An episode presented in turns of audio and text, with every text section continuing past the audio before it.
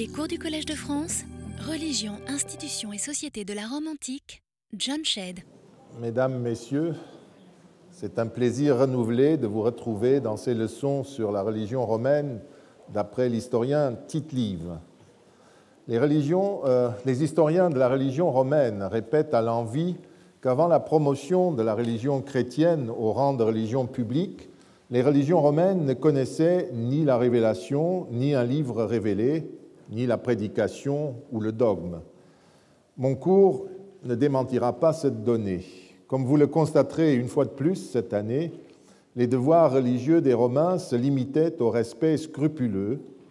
C'est en latin l'un des sens du terme religio, qui a donné notre terme religion. Donc il se limitait au respect religieux des rites ancestraux. Une notion comme la foi avait un sens très différent dans le monde romain, même si le terme lui-même de fides, encore un mot latin, a donné notre mot foi, qui correspond au sens qu'il a pris dans notre vocabulaire et dans les christianismes. Ce fait a comme conséquence que les Romains n'avaient pas de livre exposant de façon générale et normative la doctrine de leur religion. Comme je l'ai dit, leur service religieux ne comportait ni lecture ni prédication, et aucun catéchisme ne servait à l'enseignement de la doctrine religieuse aux jeunes citoyens ou aux naturalisés qui entraient par l'obtention du droit de cité dans la communauté religieuse des Romains. Tout juste peut-on observer l'existence d'hymnes qui concluaient certains grands services religieux et qui réfléchissaient sur les rites qui venaient d'être célébrés les insérer dans les événements contemporains et commenter leur effet. Ce n'est toutefois pas que les Romains ne se soient pas posé des questions sur le système de l'univers, sur les dieux, sur l'au-delà. Ils le faisaient comme tout le monde, mais pas de la même manière.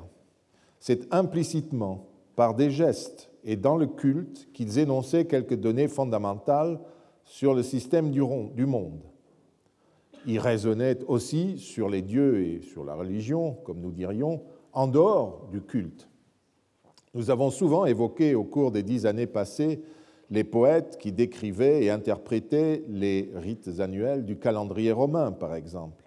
Et nous avons commenté de temps à autre les réflexions de Cicéron, qui interrogeait à partir d'un point de vue philosophique la nature des dieux ainsi que la divination. Ou encore, un érudit comme Varron analysait les rites religieux et la nature des dieux, comme il le faisait d'ailleurs pour toutes les institutions romaines, en partant du vocabulaire que lui-même et ses contemporains considéraient comme un fidèle conservateur du sens profond des choses.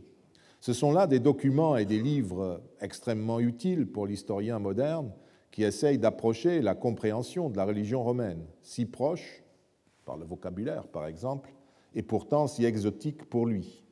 Sans ces traités érudits, il serait extrêmement démuni, car il serait incapable de déchiffrer les énoncés théologiques implicites des rites ancestraux. Mais voilà, le bilan est simple, nous n'avons pas d'exposé raisonné et systématique de la religion romaine. Aucun auteur, aucun collège sacerdotal romain n'a fait rédiger un tel ouvrage. J'ai déjà eu l'occasion d'expliquer ici la raison de cette absence si surprenante pour nous. En fait, les Romains n'en sentaient absolument aucun besoin. Ce qui fait que les historiens modernes peuvent avoir des opinions très contradictoires de cette religion, à propos de cette religion. Contrairement à ce que certains modernes ont prétendu, ce n'est pas parce que leur religion était morte ou ne les intéressait plus qu'ils se conduisaient de cette manière c'est parce que les rites ancestraux étaient transmis de célébrant à célébrant sans qu'il soit besoin de documents normatifs autres que le consensus entre pratiquants.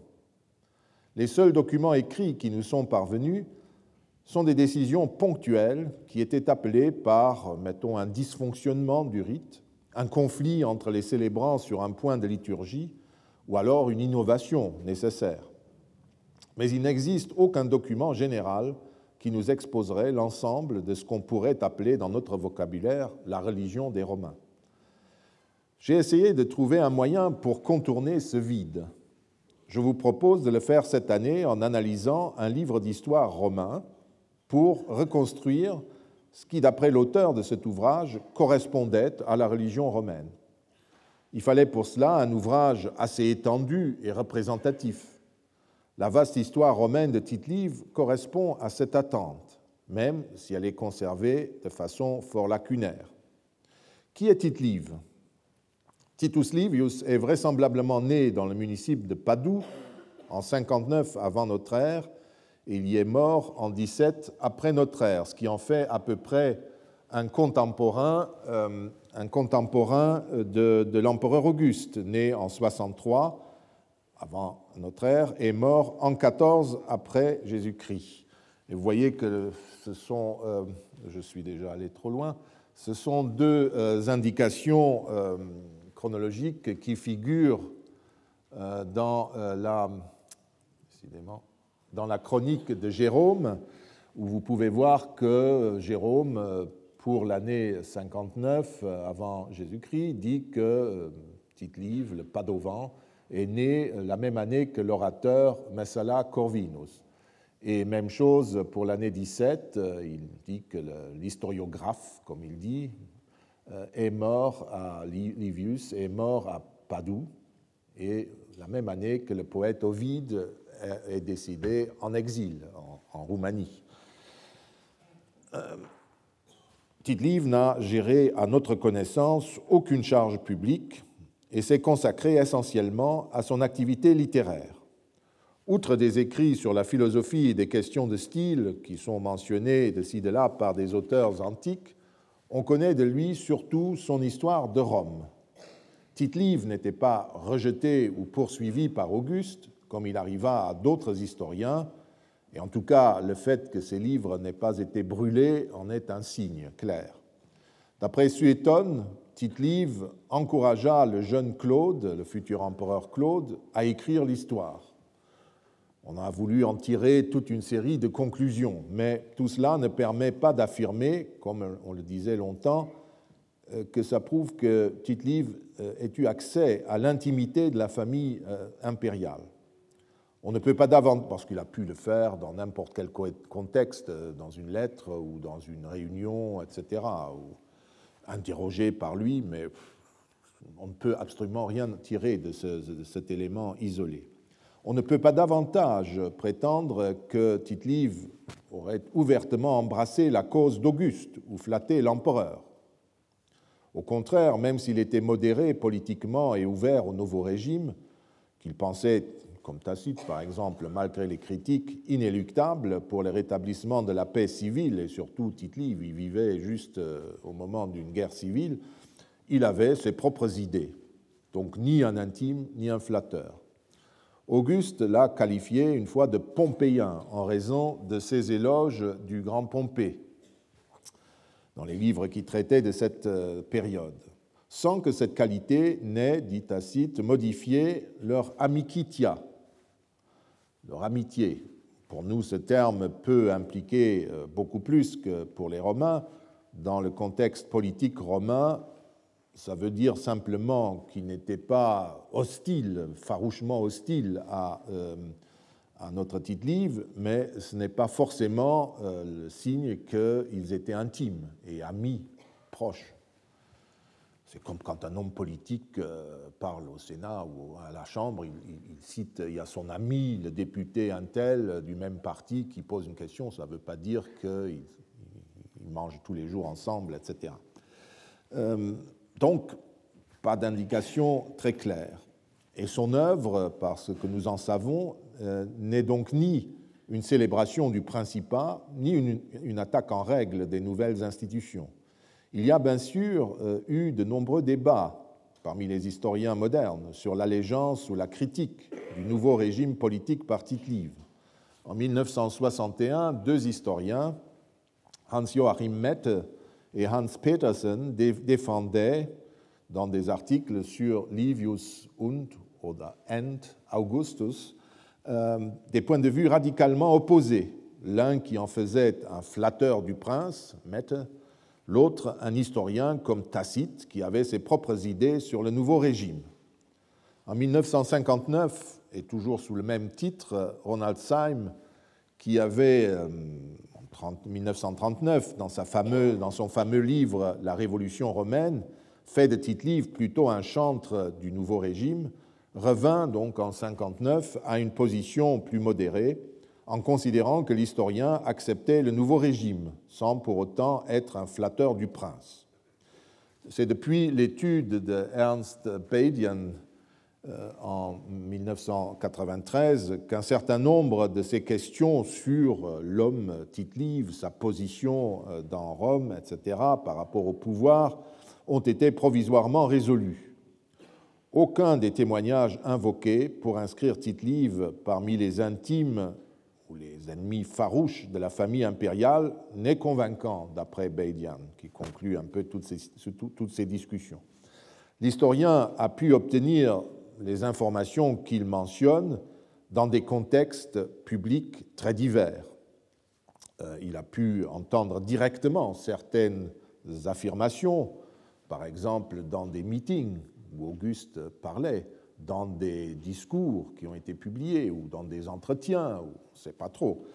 Euh, pensons notamment, euh, et c'est toujours ce passage qu'on cite, euh, au fameux passage de l'inscription qu'Auguste aurait déchiffré, et Tite-Live dit qu'il l'a entendu le dire, sur une vieille cuirasse, celle de Cossus, que l'empereur disait avoir déchiffré au temple de Jupiter Feretrius sur le Capitole toujours cet argument qui est cité, mais comme je le répète, il a pu effectivement entendre Auguste euh, dire cela dans une réunion, etc. Ça ne prouve absolument pas qu'ils euh, faisaient euh, du petit latin ensemble, qu'ils lisaient des inscriptions ensemble et qu'ils faisaient de l'antiquariat ensemble.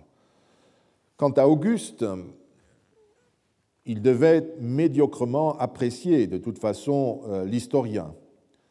Et euh, nous avons plusieurs indices de cela. Il y a cette phrase que j'ai déjà citée d'après Tacite, qu'il il, euh, c'est un, un, Pompéien et pas un Césarien.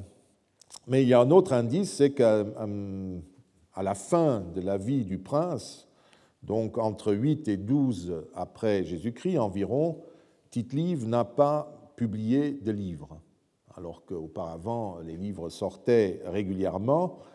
Mais euh, maintenant, il arrête de publier. Euh, le livre 120 venait de paraître avec les récits de la formation du triumvirat en 83 avant notre ère, et touchant, euh, commençant à toucher le problème très épineux des proscriptions consécutives. Et donc, c'est sans doute à propos de ce livre, et plutôt des livres précédents exposant le conflit entre César et Pompée, qu'Auguste a fait euh, cette remarque sur les sympathies pompéiennes de l'historien. En tout cas, à partir des années 8-9, euh, euh, Tite-Live a préféré, pour éviter peut-être le sort qui a frappé Ovide un peu plus tôt, publier sur cette période un peu, un peu critique, si vous voulez, pour la position politique du nouveau régime et du prince. D'autant plus qu'à partir de ces années-là, 8-9 euh, après Jésus-Christ, Auguste était devenu soupçonneux et euh, autocratique. Il avait fait brûler les livres de deux historiens, Titus Labienus et Cassius Severus, et leurs auteurs se suicidèrent ou s'exilèrent. Mais tite n'avait pas euh, non plus une âme de martyr, ça confirme que ce n'était pas un protagoniste d'une attaque en règle du régime. Il a publié, il a continué à rédiger ses livres et il, euh, les a publiés immédiatement après la mort d'Auguste, comme une mention du livre 121. Nous le savons par les résumés de l'histoire romaine de, de, de Tite-Live, le dit, n'est-ce pas, ce livre qui à ce qu'on dit, a été publié après le décès d'Auguste. Donc euh, il est allé jusqu'au livre 120 et c'est là qu'il a prudemment arrêté. Il a continué de travailler et il a laissé au vieux prince euh, le temps de quitter la scène. Ernst Badian a également expliqué une lacune qui existe dans ces résumés, dont je dirai un mot tout à l'heure, euh, pour la période des guerres civiles il expliquait cette censure notamment comme une censure tardive ou médiévale du portrait d'Auguste tracé par l'historien qui était sans doute plus sévère que ce que le mythe d'Auguste à la fin de l'Antiquité et au Moyen Âge ne pouvait supporter. C'était impossible de dire des choses pareilles du fondateur de la dynastie impériale romaine, enfin du régime impérial et de la dynastie euh, romaine des Julio-Claudiens, et qui de loin était un ancêtre de Charlemagne et de tous les empereurs qui se réclamaient de, lui. Autrement dit, qu'est-ce qu'on peut en tirer? Bien qu'il ait accepté le nouvel ordre, Tite-Live n'a manifestement pas ménagé ses critiques sur les excès, les excès de la guerre civile, en respectant toutefois une certaine réserve.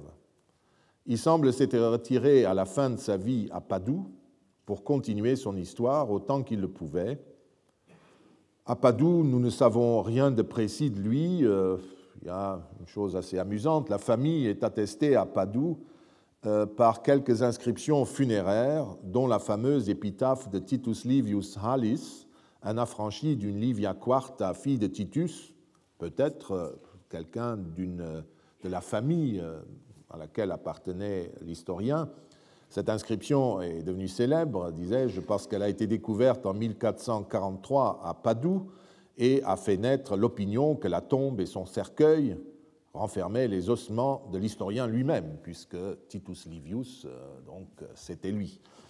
Euh, mais c'est à peu près tout ce qu'on sait euh, de lui et de sa famille. Dans les cours qui suivront, nous serons de temps en temps obligés à revenir à l'un des aspects de sa biographie très fragmentaire, c'est-à-dire au problème des relations entre tite et Auguste, ou plutôt entre son œuvre et ce que le prince avait appelé la restauration de la République. Regardons pour le présent encore brièvement l'œuvre elle-même, que tous n'ont peut-être pas euh, dans l'esprit. Les livres Ab Urbe Condita, depuis la fondation de Rome, sont une histoire du peuple romain depuis la fondation de Rome, en 753 avant notre ère, jusqu'à l'époque de Tite-Live. À en juger d'après les résumés qui ont été rédigés au IVe siècle de notre ère, l'histoire comprenait 142 livres quand l'historien décéda. La, la matière est distribuée en des ensembles de euh, longueur inégale. Euh, le livre 1 euh, s'occupe de l'époque royale, les deux siècles et demi qui vont de 753 à 504. Les livres, les livres 2 à 5 couvrent les années 503 à 390, l'installation des institutions républicaines. Les livres 6 à 15 la conquête de l'Italie entre 349 et 290. Mais là, déjà à partir du livre 11, euh, nous avons perdu ces livres. Les livres 15 à 20 qui sont perdus sont centrés sur la première guerre punique, 264 à 241, ce qui est une perte grave. Les années 221-201, euh, donc la deuxième guerre punique, sont heureusement conservées dans les livres 21 à 30 31 à 52 qui sont de nouveau perdus à partir du livre 46, c'est là que s'interrompt notre euh, histoire romaine de Tite-Live. Il raconte aussi des événements que nous serions bien heureux de connaître un peu mieux, c'est-à-dire la conquête de la Macédoine, la troisième guerre punique, la soumission de la Grèce, jusqu'en 145. Les livres 53 à 70 perdus euh, vont de 145 à 92, une perte également inestimable puisque euh, elle correspond à l'épisode des Gracques, qui passionne tous les historiens et même au-delà. Les livres 71 à 80, qui parlent également d'une période cruciale pour Rome, la guerre sociale, c'est-à-dire avec les Sochi, avec les Alliés, qui finit par euh, avoir des répercussions euh, très profondes sur la structuration de l'Italie, et puis les histoires de Marius, les conflits, l'histoire du conflit de Marius et de Sylla euh, jusqu'en 86 et qui continue au livre 81 à 89, de la guerre sociale et euh, dictature de Sylla, n'est-ce pas? C'est aussi une perte euh, très grave. Et le reste est pareil, n'est-ce pas? Toute la période la plus passionnante de l'histoire romaine pour la compréhension du régime et de l'histoire romaine de, de Tite-Live qui écrit au moment où se fonde ce nouveau régime, n'est-ce pas? Tout est perdu à partir de Silla, les années 78 à 67, perdu. Les années, le livre 100 à 108, perdu. Là, on arrive au début du conflit entre César et Pompée, les histoires concernant Cicéron, consulat de Cicéron, la conjuration de Catilina, la conquête de la Gaule. C'est là qu'il nous aurait peut-être raconté quelque chose sur ce qui s'est passé par ici. Et ça continue 109 à 116, les guerres civiles jusqu'à l'assassinat de César, et livre 117 à 124, guerre civile jusqu'à Philippe et à la fondation du Principat. Et puis à partir du livre 122, euh, j'ai dit, il arrête de, publier en attendant euh, les événements, disons, biologiques euh, qui libérerait la parole dans quelques années, et il continue jusque décrivant la période de la guerre civile entre Marc-Antoine et Octavien jusqu'à la fondation du régime et euh, l'année 9 avant notre ère. C'est là qu'il a, semble-t-il, arrêté. En tout cas, nous ne savons, paraît pas qu'il ait continué au-delà de cette date. De cet ensemble, sont donc euh, conservés 35 euh, livres qui couvrent 45 livres, avec une lacune au milieu. Et euh, puis, il existe également quelques fragments des livres manquants, mais tellement misérables qu'on ne peut pas en faire grand-chose. Il est possible que le premier livre ait été publié seul, ça a une incidence sur ce qu'on dira dans la suite, au moment où l'historien lançait son œuvre, avant la fin de la guerre civile, sans doute, a-t-on pensé, vers 30 avant notre ère, ou même plus tard. Mais les arguments pour la datation euh, tardive sont ténus, et certains spécialistes, de toute façon, ils sont ténus, hein, mais aujourd'hui, les spécialistes envisagent de dater l'apparition du premier volume au milieu, disons, les cinq dernières années des années 30, 35 à 30 environ. C'est, semble-t-il, le consensus actuel. Ensuite, les volumes se succédèrent à un rythme régulier et connurent un, grand succès. L'historien devint manifestement célèbre en peu de temps. Il ne menait donc pas du tout une, vie cachée dans l'ombre de, ce qui se passait et d'Auguste, n'est-ce pas? Si on parle d'un conflit possible avec Auguste ou d'une adhésion enthousiaste ou tout ce qu'on veut, c'est parce qu'il était sous les projecteurs, il était très en vue. Euh, comme, exemple, je vous raconte euh, une histoire que Pline rapporte à propos d'un habitant de Gades, Cadix moderne, en Espagne actuelle. Ce brave homme est venu à Rome pour voir Tite-Live en chair et en os, et il s'en retourna dans sa patrie immédiatement après l'avoir vu.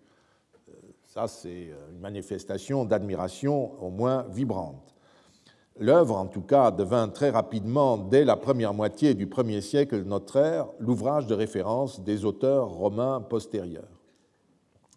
Vous avez vu que Tite-Live groupe sa manière euh, en ensemble, comme on le fait en général quand on le cite ainsi, qui furent progressivement appelés les pentades et les décades. Parfois, je mentionnerai sans doute une décade, etc. Eh bien, c'est des groupements par période des livres, par cinq livres ou par dix livres.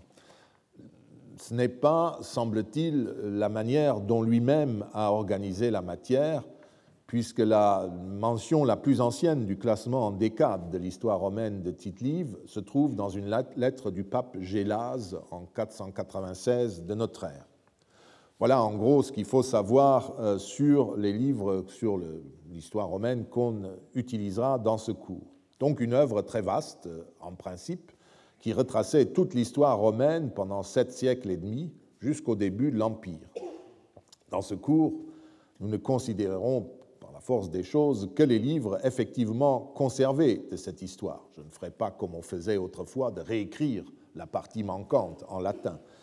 Et les résumés que je vous ai cités, qui sont donc tardifs, qui ne nous donnent pas grand-chose sur la religion. Il nous donne en gros quelques indications qui ont permis de construire euh, ces, ces pentades et ces décades, mais ne nous disent rien pour mon sujet sur la religion. Je crois qu'il y a une ou deux citations qui peuvent être utilisées. Nous pourrions certes utiliser, euh, comme on le fait en général quand on fait l'histoire globale euh, à propos de, certaines traditions, utiliser le livre de Julius Obsequens sur les prodiges, dont une grande partie provient certainement de Tite-Live, ou celui des dires et des faits mémorables de Valère Maxime, qui remonte également en grande partie à l'œuvre livienne, sans parler des historiens postérieurs comme Florus ou Orose. Je ne mentionnerai pas ces sources car il n'est pas toujours certain qu'elles soient effectivement un simple décalque du texte de Tite-Live. Et à ce moment-là, euh, ces, anecdotes ou ces descriptions ne nous servent plus à rien. Et de toute façon, mon objectif n'est pas de me livrer à ce genre de recherche, de rassembler ce que Tite-Live aurait pu dire sur la religion. Même si je déplore, comme vous tous, la perte de la majeure partie de cette œuvre, les livres conservés sont déjà assez nombreux pour que nous puissions nous faire une idée de ce que l'auteur considère effectivement comme la religion des Romains et de la manière dont il la décrit, pas comme il a pu peut-être la décrire. Regardons déjà ce qu'il a fait et je crois que nous avons ample matière pour raisonner et euh, nous faire une idée. Sur ce point, la religion d'après Tite-Live, notre étude ne sera pas la première, vous vous en doutez. Sans remonter plus haut, depuis le XIXe siècle, nombreux sont les travaux parus sur la religion ou la religiosité de Tite-Live.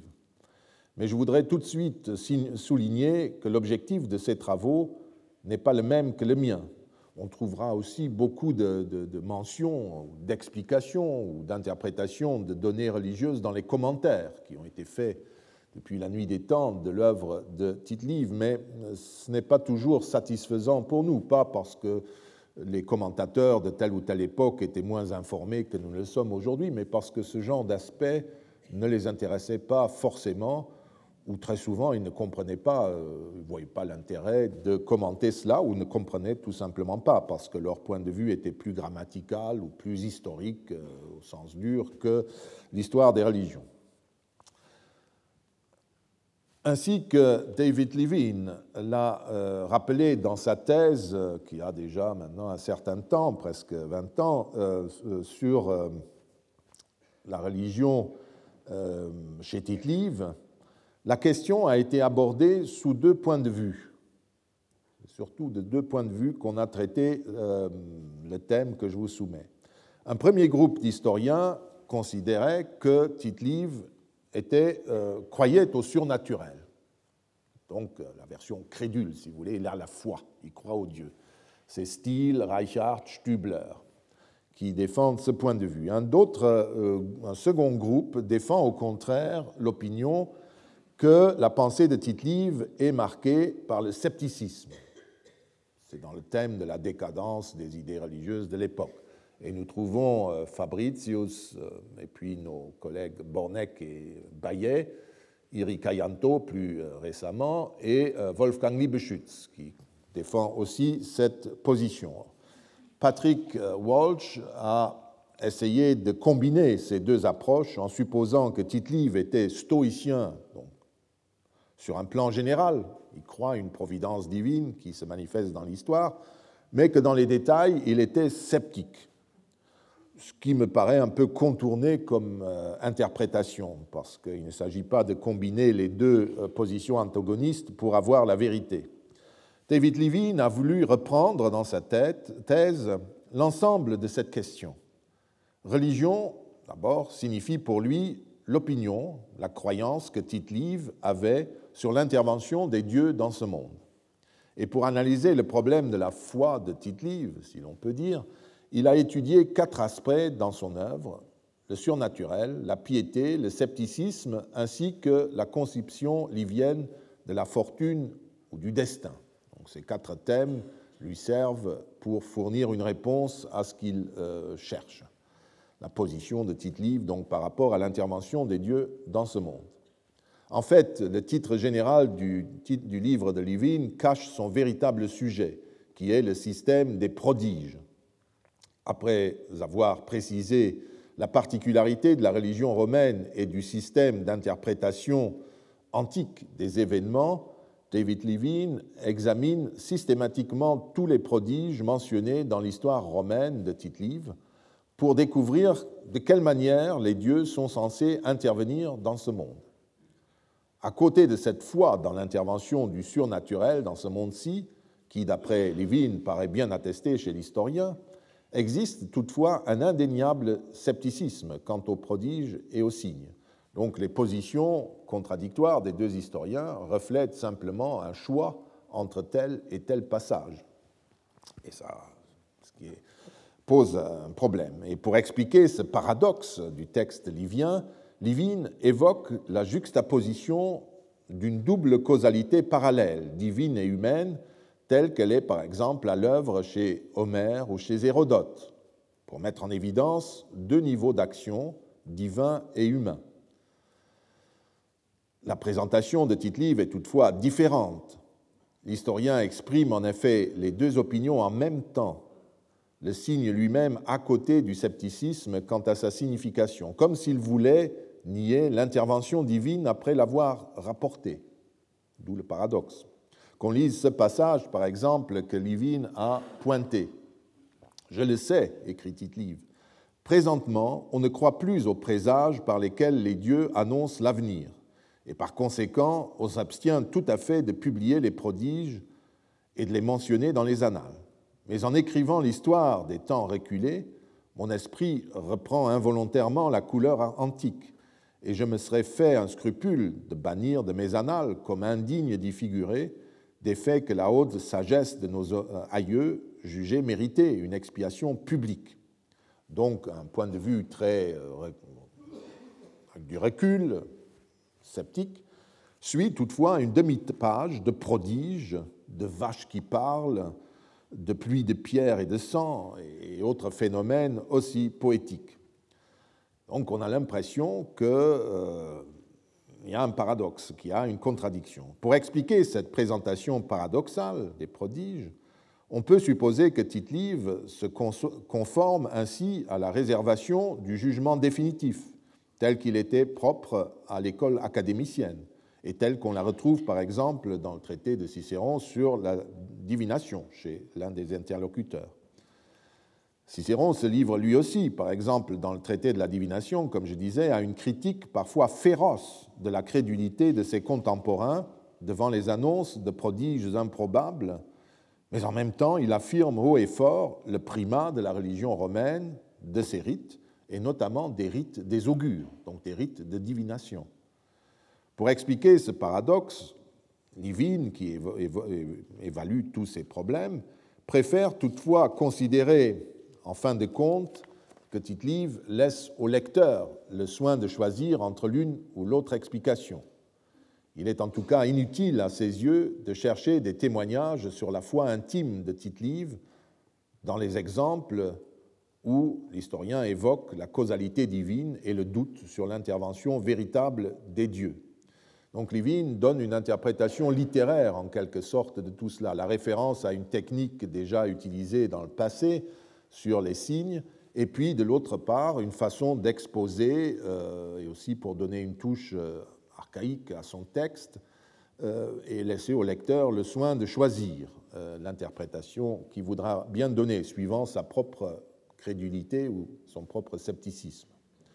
Dans son compte rendu du livre de Livine, Wolfgang Liebeschütz a contesté l'idée que tite ait pu laisser au lecteur le soin de décider si les prodiges mentionnés étaient de véritables interventions des dieux dans l'histoire humaine ou non. Il émet une autre explication qui me paraît très, très suggestive. Liebeschütz préfère placer la critique livienne dans le cadre du système divinatoire lui-même.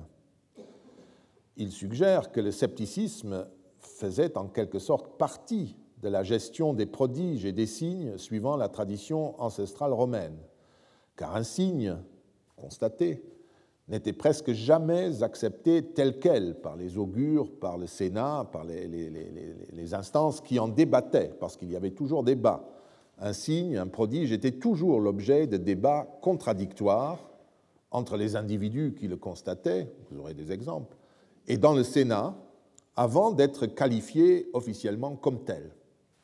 Et dans ces discussions, le scepticisme jouait régulièrement un rôle.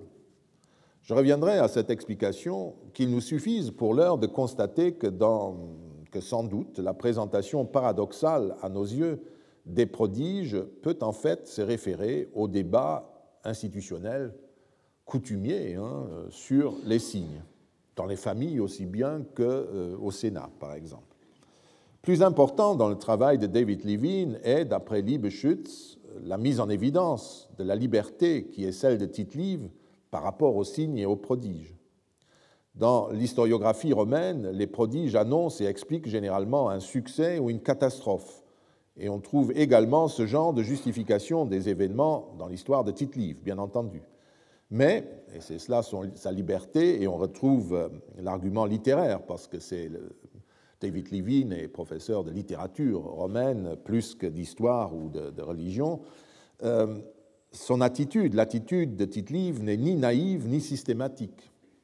Tite-Live relie aussi bien le succès que l'insuccès des généraux à l'observation des signes et à leur piété ou, leur contraire, qui les passe euh, sous silence ou les déconnecte des événements qu'ils pourraient avoir déterminés. Donc ou bien il suit cette version très traditionnelle de justifier les échecs ou les succès par l'observation ou non des prodiges, ou bien il passe simplement tout cela sous silence et déconnecte la divination des, des, événements très graves qui se déroulaient dans son récit et que les signes auraient pu déterminer. Il n'est pas obligé, il ne se sent pas obligé de le rapporter. Et ça, Divine l'a bien montré, que dans certains livres, les signes sont là, dans d'autres, pour une raison euh, ou une autre, non. Mais euh, cette observation peut même concerner euh, tout ce que je vous dirais sur la religion, parce qu'il observe la même technique littéraire, en fait, qui montre qu'il y a une liberté. Nous ne sommes pas dans une religion des dix commandements et d'un dogme qu'il aurait à respecter. Le Romain est toujours maître de sa religion même quand il décrit la religion collective. Donc tite utilise les listes de prodiges comme un élément de la composition littéraire pour construire des exemples, des effets de la piété comme de l'impiété. Mais, pourrait-on euh, ajouter dans le fil de l'interprétation ritualiste de cette technique littéraire, il procède comme les hommes politiques romains qui utilisaient les interventions des dieux pour prouver que leur entreprise était juste. Ils pouvaient le faire ou non. Et c'était le contexte et l'opportunité politique du moment qui décidaient du recours à ce type d'argument. Certains hommes politiques ne le faisaient jamais, d'autres le faisaient, pas toujours, mais suivant le contexte. Et c'est ainsi que fait Tite-Live. Et ce n'est certainement pas un procès mécanique ou simpliste. Donc vous voyez que c'est un sujet euh, très particulier. Par ailleurs, David Levine a certainement raison, et Wolfgang Liebeschütz le suit sur ce point, que tous ces passages ne sont pas capables de révéler la foi de Tite-Live, quelle qu'elle soit. On l'a beaucoup fait dans le passé, et grâce soit rendue à David Levine, qui enseigne à New York University aujourd'hui, d'avoir si clairement démontré que c'était un faux problème. Déjà en 1967, dans un article du Journal of Roman Studies, euh, Wolfgang Liebeschütz avait conclu de la même manière pour mettre en évidence, par l'étude de quelques anecdotes, le caractère très traditionnel du point de vue livien sur la religion. Il constate que l'historien ne fonde pas sa conception de la religion sur la philosophie et la contemplation des mouvements du ciel ou sur une religion naturelle. Pour lui, pour Tite-Live, la religion, c'est la tradition ancestrale avec son rationalisme propre qui est si proche de la pensée juridique des Romains. Un peu plus loin, quand il euh, souligne la capacité qui fut celle de tite de pénétrer les rites, et vous, verrez que c'est quelqu'un qui connaît son affaire. Liebeschütz précise encore la nature particulière et typiquement romaine de cette attitude, de cette observation de juriste des rites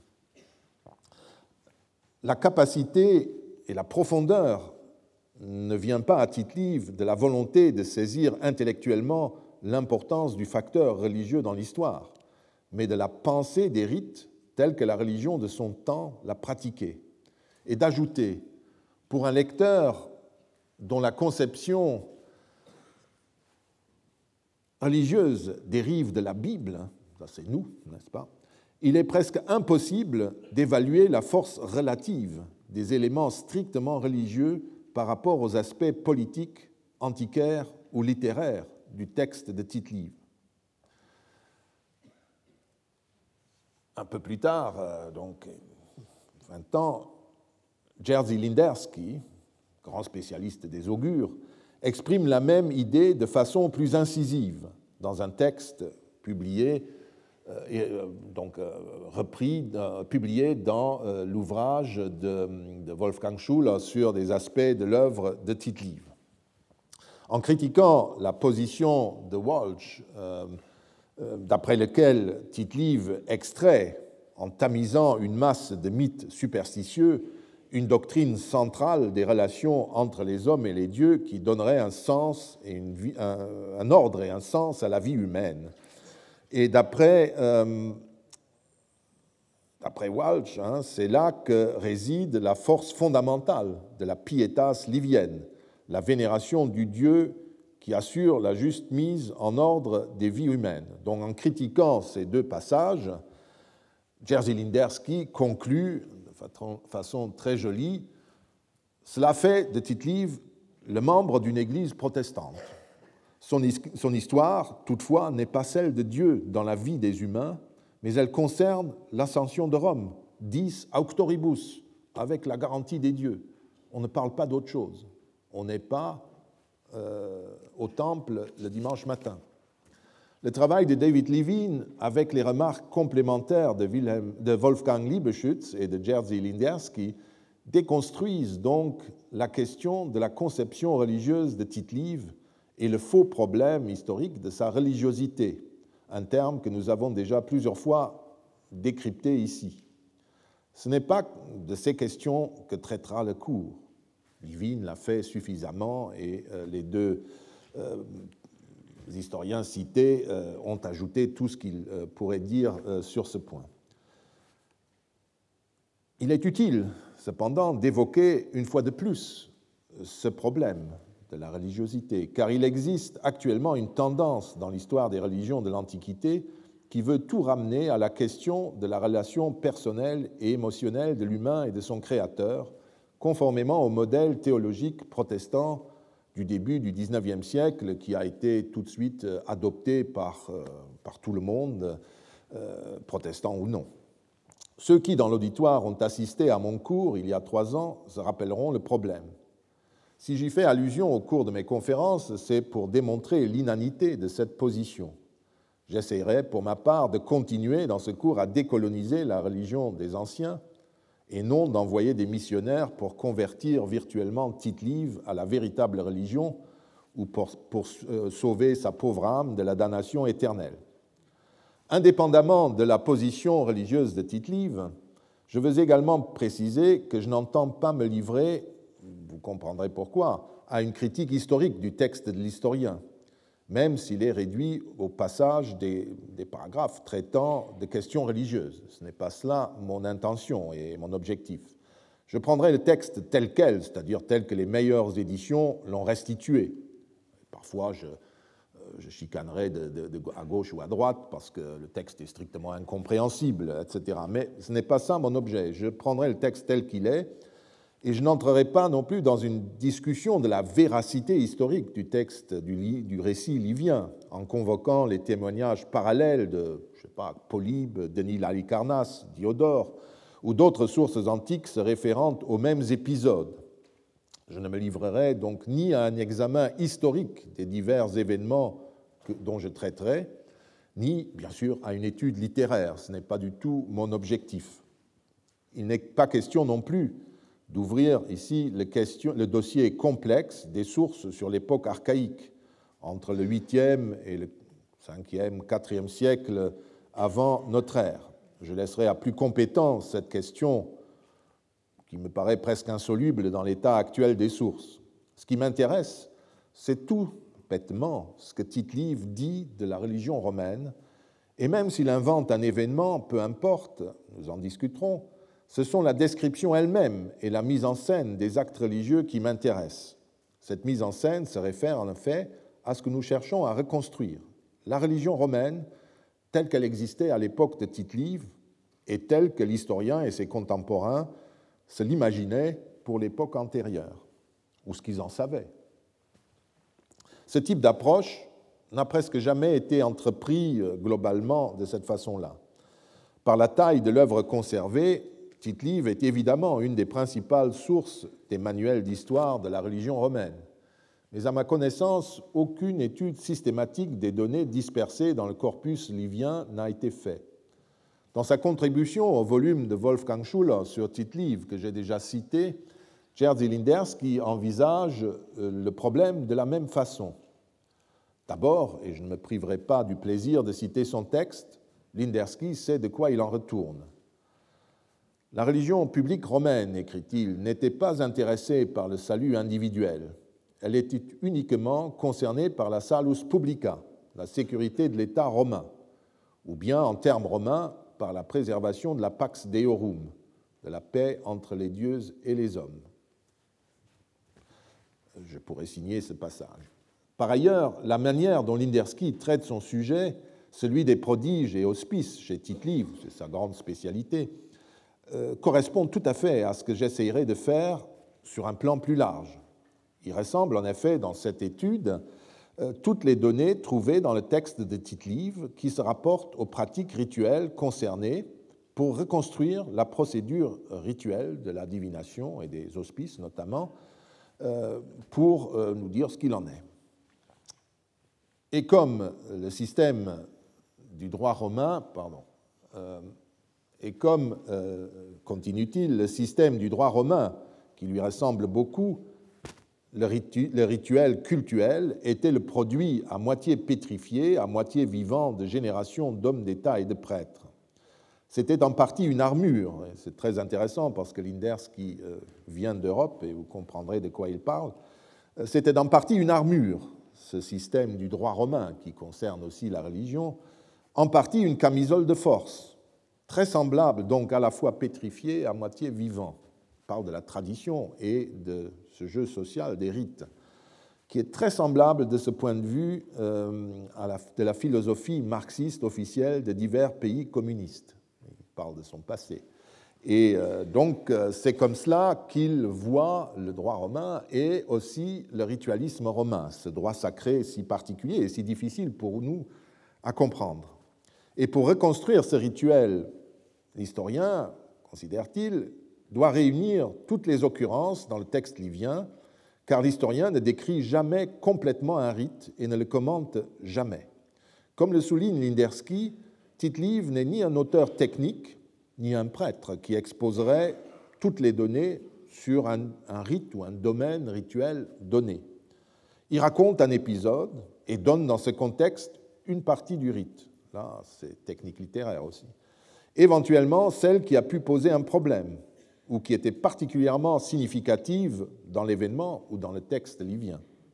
À nous, lecteurs, là, les lecteurs euh, chéris par Livine, reviennent à nous lecteurs de réunir tous ces éléments dispersés dans l'œuvre pour reconstruire l'ensemble de telle ou telle institution rituelle.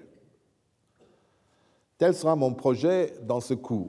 Je réunirai toutes les mentions que l'œuvre contient sur la religion romaine pour reconstruire d'un côté une sorte de petit manuel de la pratique religieuse et pour extraire des rites aussi le sens implicite qui nous informe sur l'arrière-plan théologique de la religion ancestrale des Romains. Je ferai mon analyse de deux points de vue. Dans un premier temps, j'examinerai quelle était la position générale de Tite-Live sur un certain nombre de points qui relèvent des traits majeurs de l'activité religieuse et qui sont débattus par ceux qui mettent en cause la manière classique de traiter de la religion romaine, les relations entre religion publique et religion privée, la nature de la piété, la place des émotions dans cette religion, les superstitions, l'évolution de la religion pendant la période concernée. Dans un deuxième temps, j'examinerai des questions particulières. Pour ce qui concerne l'époque archaïque, une première question pourra être la manière dont Tite-Live conçoit et utilise les mythes. Dans un deuxième temps, nous étudierons les principaux rites de la religion romaine. Le sacrifice d'abord, avec ce qui est lié au sacrifice, les jeux et les procédures votives. Ensuite, nous analyserons la manière dont tite évoque la divination, les auspices et la consultation des livres sibyllins d'abord, les prodiges et les consultations des aruspices ensuite. Une troisième étude particulière sera consacrée aux prêtres et à leurs compétences, avant qu'une interrogation plus générale sur tout ce que tite peut nous, euh, peut nous apprendre ne conclue ces études détaillées. La troisième partie portera sur des questions plus générales. Nous essayerons d'évaluer la valeur du petit manuel de la religion romaine tel que tite nous, nous aura permis de le constituer. Est-ce qu'il est en accord avec ce que nous apprennent d'autres sources? S'agit-il notamment d'un manuel atemporel de religion ancestrale romaine ou bien de la religion telle qu'elle était pratiquée au premier siècle avant notre ère ou même de la religion telle que les contemporains d'Auguste l'imaginaient? Il me reste à ajouter que les passages qui se réfèrent à des questions religieuses et aux dieux de manière précise ou en passant, y compris la mention de temples hein, dans des contextes topographiques qui ne nous aident pas beaucoup euh, dans ce que nous cherchons. Donc l'ensemble des mentions euh, s'élève à environ 1400 euh, textes, extraits de textes, ce qui est pas mal, portant sur une vingtaine de thèmes. Les occurrences croissent à mesure que l'on avance dans le temps historique, ce qui est compréhensible puisqu'il s'agit progressivement de cérémonies et de pratiques historiquement attestées par des documents, par des inscriptions, que sais-je, et non du récit de la fondation mythique de telle ou telle institution nous avons forcément moins de détails, et là, Petit Livre n'est pas très ritualiste. Il passe dessus euh, parce qu'il faut le dire, mais il n'entre pas dans le détail. Il est peu intéressant dans ces passages-là. Comme je l'ai déjà dit, nous possédons de l'Ap Urbe Condita de Tite Livre les volumes concernant l'époque archaïque, l'époque de la conquête de l'Italie jusqu'au début du, IVe siècle, puis la période de la Deuxième Guerre punique jusqu'à la soumission de la Macédoine au milieu du IIe siècle euh, avant notre ère. Par conséquent, quel que soit son point de vue, Tite-Live ne décrit et ne commente de toute façon que les institutions religieuses de cette époque pour nous, et non pas euh, la période la plus tardive de la religion romaine de la République, au premier siècle avant notre ère, au début de l'Empire, ce qui serait tout à fait passionnant pour, pour nous, pour moi en tout cas, c'est ça que je voudrais connaître.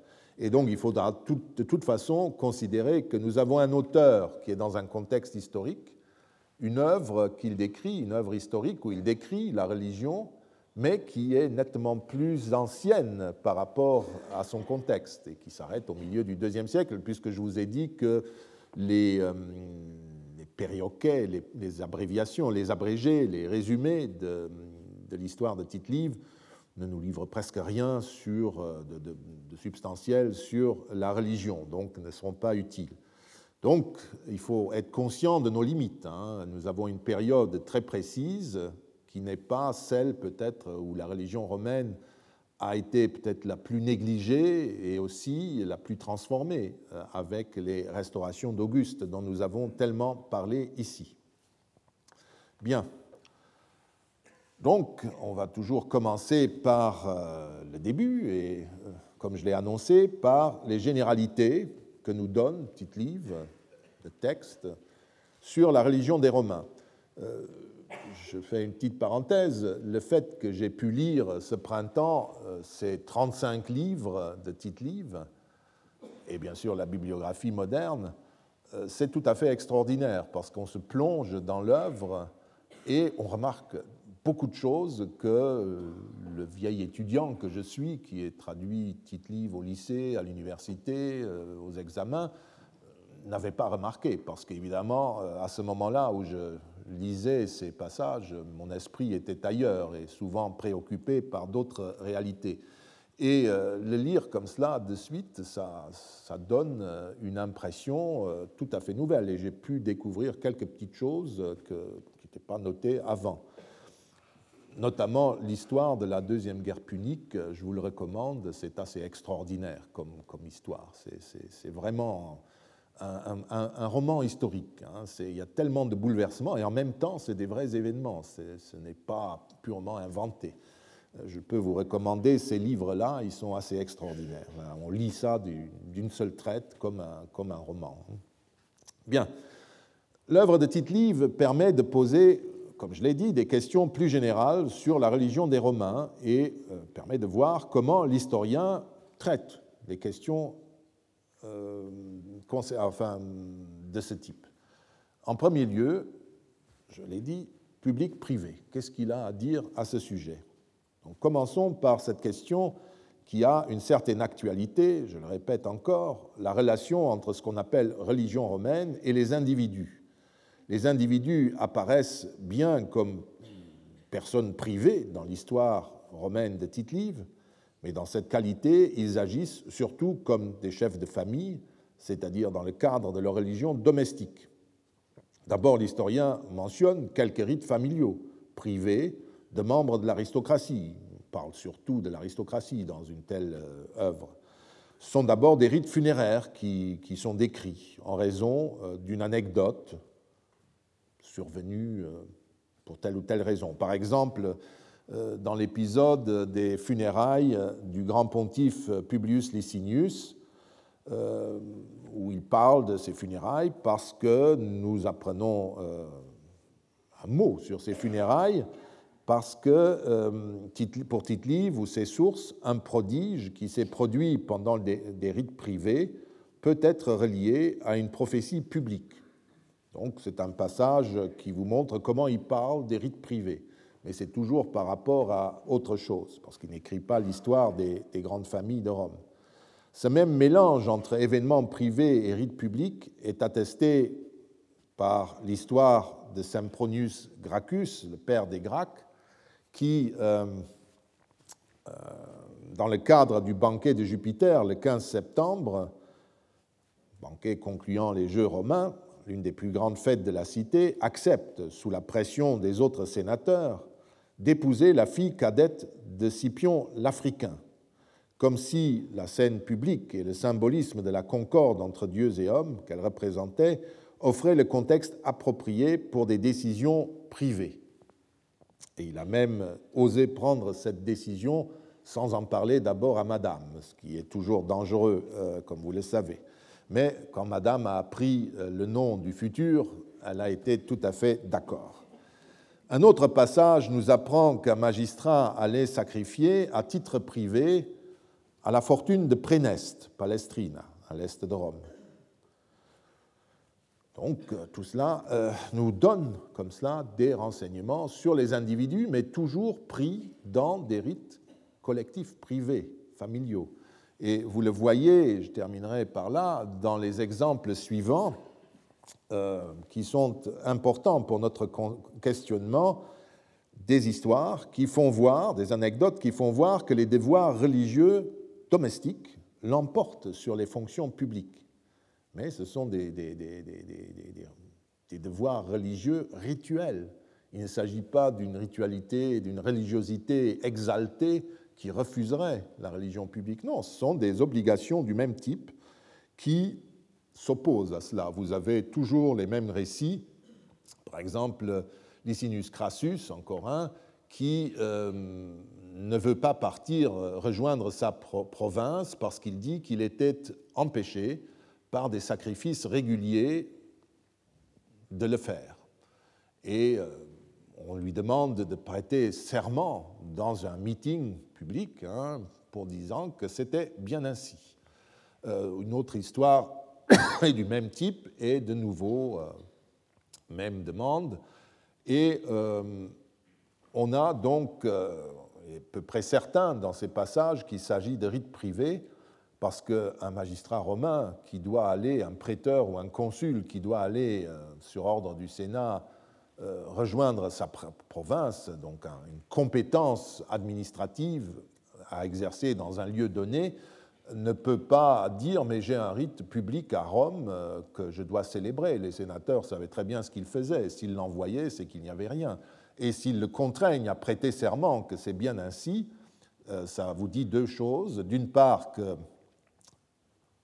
le Sénat, l'État, ne connaissait pas forcément ces, obligations privées et familiales de ces messieurs, et que d'autre part, il s'agit bien de rites privés, parce qu'un euh, un magistrat public n'a pas à prêter serment pour euh, prouver qu'il doit célébrer un rite collectif public. Euh, tout ça est bien fixé et connu, ce serait absurde de raisonner ainsi. Donc vous voyez que dans ces passages, il s'agit de sacrifices familiaux, pas forcément gentilices, puisque comme le grand éditeur de Tite-Livre, Weissenborn, l'a fait remarquer, l'exemple de, 170 hein, après notre ère, non, avant notre ère, 170, euh, Sextus, Digitius euh, n'était pas un membre d'une grande famille de Rome, donc il ne s'agit pas de rites gentilis, comme on dit souvent, ces rites publics euh, confiés à des grandes familles romaines qui les célébraient pour le peuple romain. Non, il s'agit simplement de rites, d'obligations rituelles privées, domestiques, que dans les familles, les pères de famille étaient censés célébrer.